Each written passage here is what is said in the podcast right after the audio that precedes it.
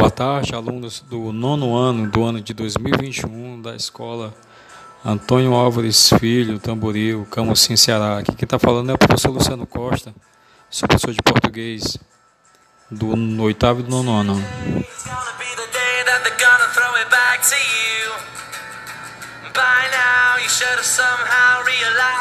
Nós iremos iniciar nossa aula falando sobre as figuras de linguagem, tá?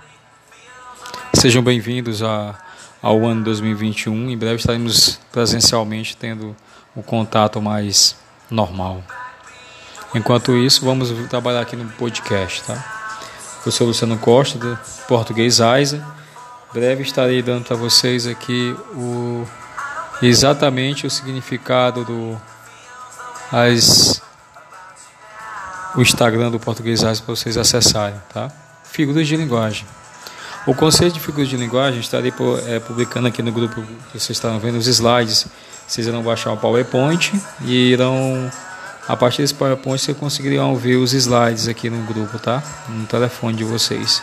Conceito de figuras de linguagem. Entende-se por figuras de linguagem, figuras de estilo ou mesmo figuras de oratória, o tipo de conteúdo ligado à parte estilística, à parte da escrita, à parte da beleza da gramática cujo objetivo seja a análise de casos específicos, específicos de usos específicos na língua portuguesa. É, dando continuidade, uma opinião técnica.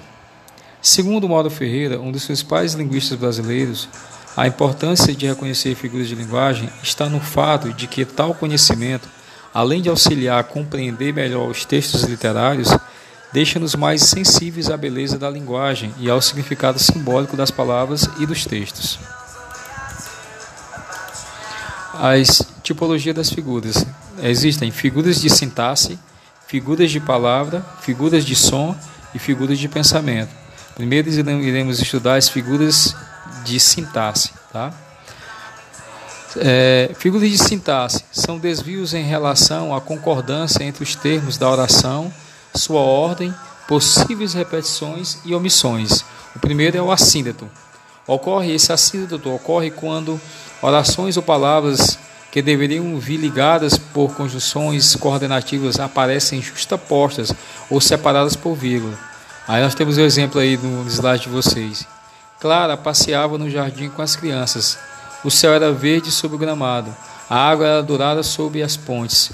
Outros elementos eram azuis, rosas, alaranjados. Esse era o, é, o. Daqui a pouco eu retorno com o segundo podcast, já vendo a elipse, tá? Figura de sintaxe. Daqui a pouco eu retorno com o segundo podcast. Professor Luciano Costa, português Aiza.